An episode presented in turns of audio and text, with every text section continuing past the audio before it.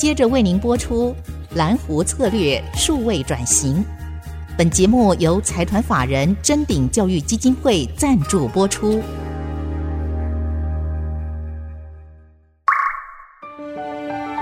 蓝湖策略数位转型，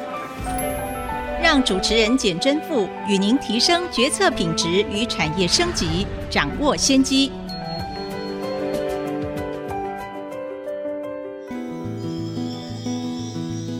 各位朋友，大家好，这里是 IC 之音竹科广播 FM 九七点五，我是主持人清华讲座教授简真富。今天非常荣幸，也非常兴奋，能够请到我非常敬佩、敬爱的宏基集团创办人施振荣施先生。施天哥，你好，简教授好。施天哥，我记得我们上次在对话的时候，其实是刚好我们有效阳明交通大学在台南办了一个。论坛，然后当时施先生还有 Simon 呃伟创的林宪明董事长也到台南，在那个对谈里面非常荣幸有幸在回程的时候跟施先生一起搭高铁。先生，您在集团里面培养了很多的人才，然后在六十岁的时候退休，后来又再回来宏基协助宏基再造，这一路走来，对于宏基集团乃至于宏基集团所培养这些的公司，其实都有很多的发展。另外一方面，你也关心，比如说去支持艺文、湾声乐团等等，也利用，因为您很早的退休，您有更宽广的视野，从不同的角度再来看待产业、看待社会、看待未来的领导人，然后你也推动王道的思想。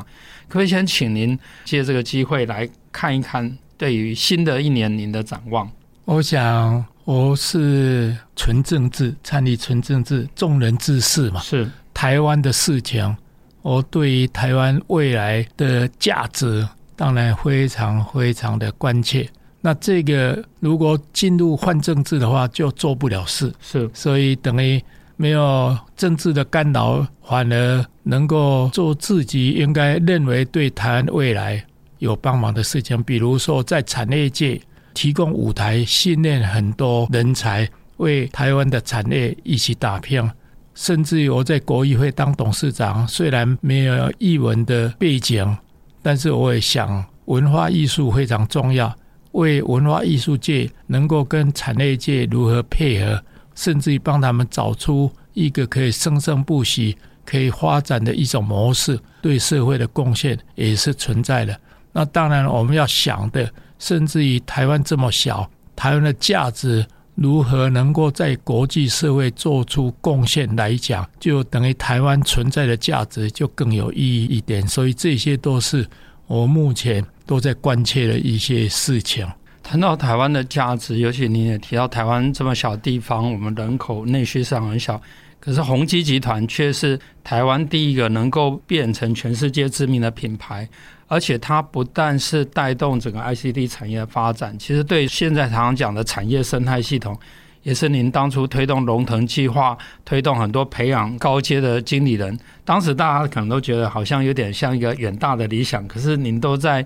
逐步的把它落实哈。那您怎么看待？就是说台湾怎么样去培养未来的这种企业的领导人？要怎么样让他们有这样的 scope，继续去带领台湾成长的一个动能？我整个从创业到退休之后呢，当然也在想这个发展的过程，如何培养更多具国际观的领导人才。所以在二零一一年跟陈明哲教授啊推一个王道新传班。那当然，王道并不是政治的。嗯嗯，当年是孟子是以政治为思考，但是我看的是整个组织或者企业发展大大小小领导人的领导之道。那他要为社会创造价值，我也特别对价值定义说六面向的总价值在追求，直接、间接、有形、无形，现在、未来的价值。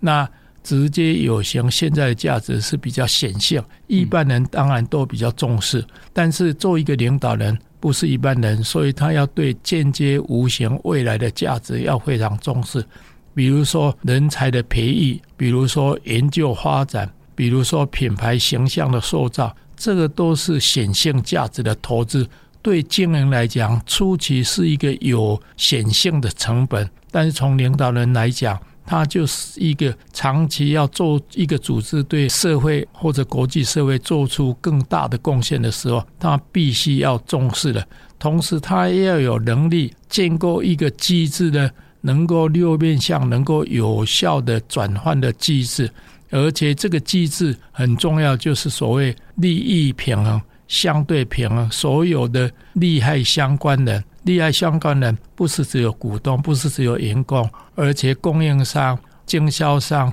银行，甚至于社会，甚至于环境，尤其社会跟环境是不讲话的利益相关人，但是他一发声音的话，大家就吃不完兜着走了。所以很重要。所以领导人就是要不断的能够创新、创造价值，让组织以及。如何所有的利害相关，建构一个相对利益平衡的机制，这样才可以永续发展下去。先生，您刚刚提到的王道思想，当然早期像在台湾的这些教育体系里面，我们当然也会读《论语》啊、《孟子》啊等等。很多人可能都把它想象成遥远的，或是认为它是谈古代的政治。而您透过您的转化，其实把它跟现代的企业管理结合。对。然后，并且从所谓的显性的、隐性的价值的一个区隔，让大家看到短中长期的一个未来。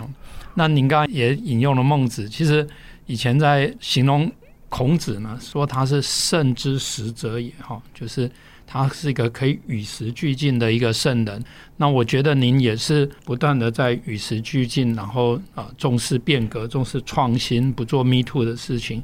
您可不可以谈一下，就是说从这样的一个脉络里面，你怎么来看待台湾的产业，或是说推动这个管理的王道思想，怎么去维持它的创新价值？可另外一方面，很多人常会觉得啊，我成家了维护啊，或是他。还是忙于这种短期的事情，那你怎么让他说服这个？就像当初的孔子、孟子，要说服大家来推行王道思想。那当然，现在的企业环境可能更能够 ready for 您这样的王道的思想。我就用实际上我提出的愿景来做说明。是，一九八九年我在总统府演讲，当然已经稍微谈到。直接、间接、有形、无形，现在、未来的成本跟价值，但是那时候没有所谓六院项的总价值。嗯，当时提出来就是心怀科技，放眼天下，那以科技岛作为定位，以世界公民能够来落实。那很明显的，科技岛就是台湾未来创造价值的空间，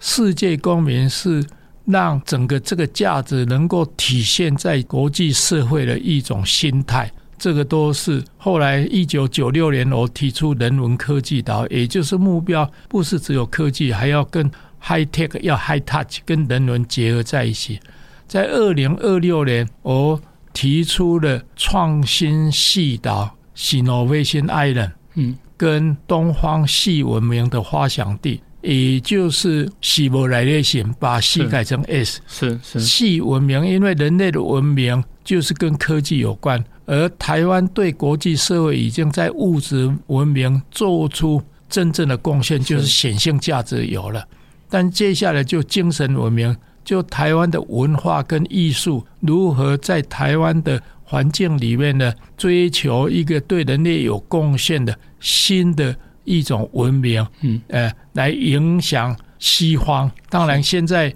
东方，尤其台湾，开始先享受自己的精神文明。是，不管我做的新年音乐会，或者说现在在一零一五楼做的双农艺沉浸式的一个场域，就科技跟文化能够有效的结合。给观众有一个新的体验，更重要的是建构一个将来在复制里面能够生生不息、相对的能够获利的一种模式。也就是有这个想法里面，你还是要花至少初期五年有一点信心，十年才有初步的成果，二十年才会变成大家认为整个变成一个新的一个情境出现。所以，对于这种东西本身就是你要有。愿景也要有一个耐心，慢慢去落实。也非常感谢施先生的分享，也告诉我们将来怎么样去推动这个王道思想，从六个面向里面，然后怎么样把这个价值能够逐步落实的一个方式。我们先休息一下，等下再回来。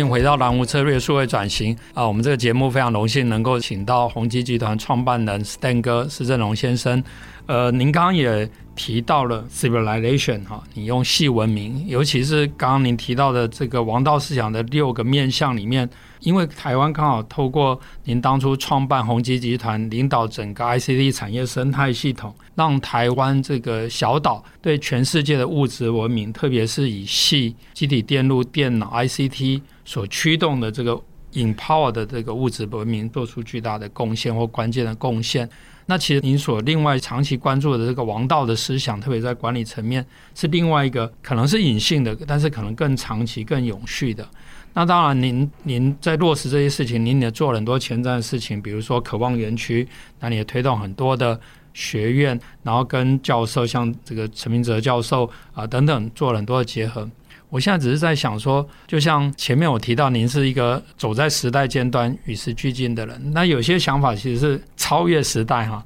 但我们现在刚好政府也推产创条例啊，包括交大、清华等等学校都有利用这个产创条例推动半导体学院啊或其他的。但是这个 civilization，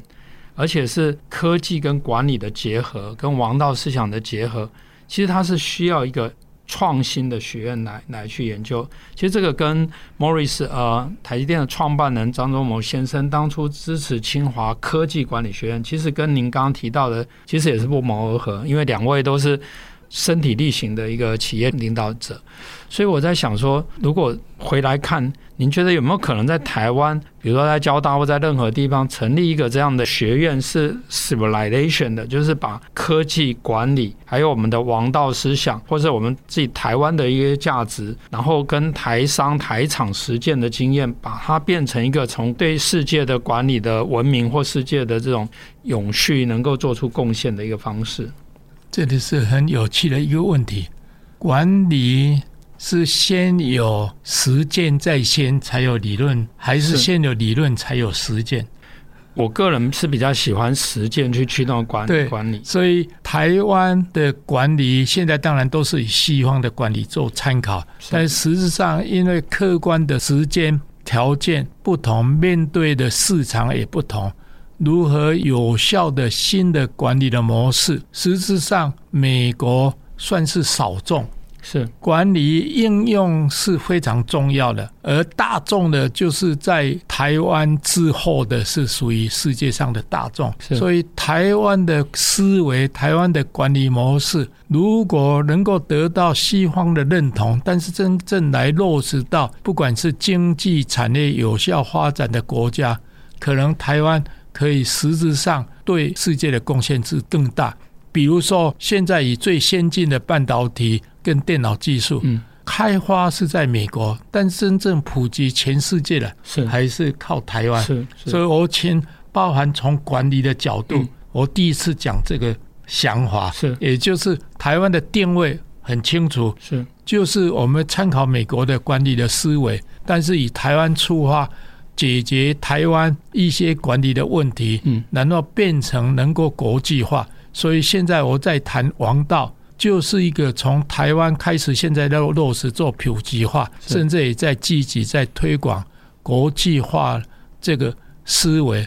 所以，如果从东方系文明的角度，因为人类的文明是跟科技有关的，而刚好在矽孔。台湾应该是当仁不让，已经是站在世界矽利康科技最领先的一个位置。如何利用台湾要往前未来看法的企图心想法？台湾当然，台湾的人民应该要享受世界最先进的系文明，也就精神文明的一个企图心。大家来探讨如何用什么一个模式。才能够发展出来，所以产学一定是共创，不是过去说早期应该是属于学术界走在前面，然后产业界跟在后面。是现在我的看法是，产学是同步，共同来面对未来，大家来探讨更有效的新的一些模式，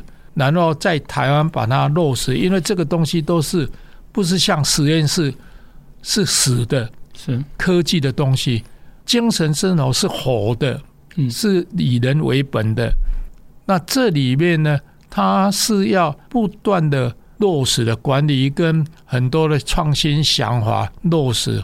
成为活的实验室在里面。所以台湾相对，我把它定位是全世界最好，我们的民主政治，我们的平民教育最高，这种客观环境，我们应该率先在台湾来发展未来对于系文明的产学共创的机制。是，另外还有一个能力，嗯，一个是有了好的机制，可以鼓励更多人来参与。有的能力是需要慢慢去培养，而且是从做中来学习，从失败中累积这种经验。所以我觉得这条路，这个是台湾的价值，是对全世界可以做出在历史上最重要的一个贡献。而且台湾都是在有限的资源下去展现这个价值，所以我们的这种管理模式其实更适合，就像您刚刚提到西方以外的。对，而且台湾可以作为一个枢纽的位置，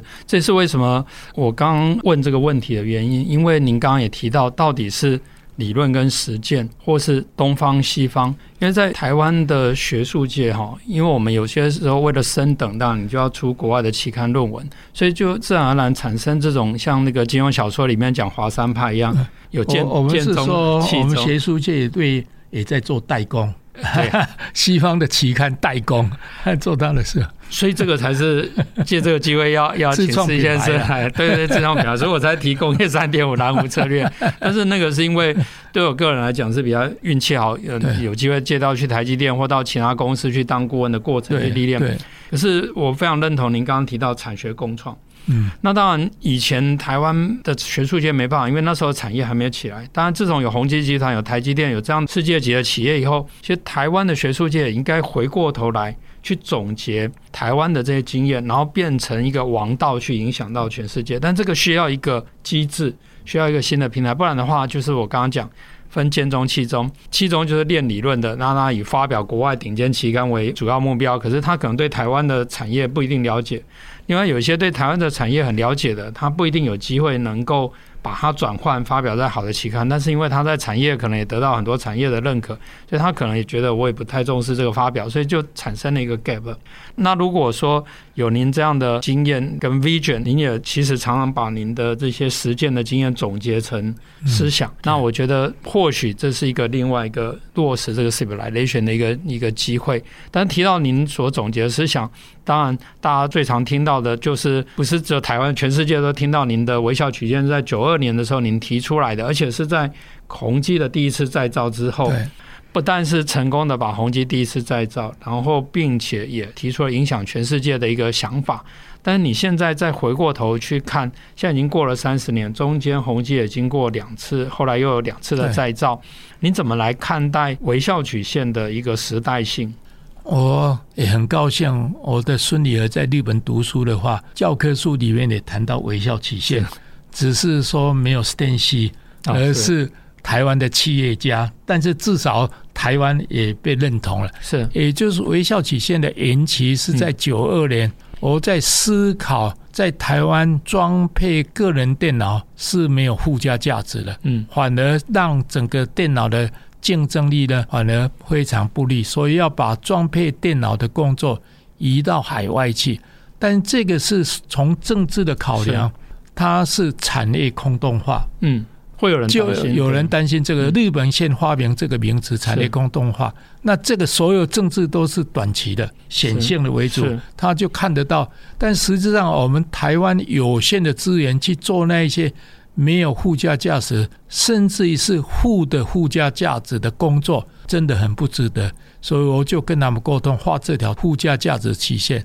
后来同仁说，这个是微笑曲线。那我说科学园区的作业人员，他们就是往左边移，往右边移，做更高附加价值的。他们也同意，我们就在九零年代在全世界设了四十二个装配线，在各个市场的地方，我们称这个为数十式的产销模式，麦当劳你要又热又新鲜的东西，那当然电脑也是要新的科技、新的东西。那利用这个方法，当然竞争力是更强。所以，我们科学园区的生产力呢，因为把工作转移到有高附加价值的工作里面，连续三年成长率都百分之五十，这个表示正确对的方向。那最近我谈微笑曲线有一个新微笑曲线，叫做 multi-dimension 多维的，是跨领域的。除了一个产业以外，还有另外一个产业。那微笑曲线的左边呢是共享，右边是体验。你可以想到，体验就是隐性价值，它的价值非常高。你要两个产业跨领域的合作共享，是它的很多的 know-how 技术以后，就透过尤其智通信，能够让中间端到端能够更有效的复制、控制品质以及。容易国际化，那这样让各个产业都能够更有效的让客户更高的体验。目前我锁定的当然就是健康医疗变成一个很重要的一个项目，新微笑曲线的这个方法。所以，因为你与时俱进是必必要的，因为我们不断的在进步。我的个性最重要，就是因为享受大钱旁落，就工作都外包了。那责任当然不外包，但是我就有空去想未来，反正未来也是等于有一点在提供未来的舞台，是这样一个新的角色。那我个人自己认为非常有成就感，当然也感谢所有的人，大家一起共同努力的一个成果。不过您享受未来，也要帮台湾开创未来啊！而且你比比拜登还要年轻啊，继续为我们贡献。那我们这个礼拜的节目就到这个地方，非常谢谢 Stan 哥，谢谢谢谢。本节目由财团法人臻鼎教育基金会赞助播出，启动数位领航，臻鼎教育基金会与您一起终身学习。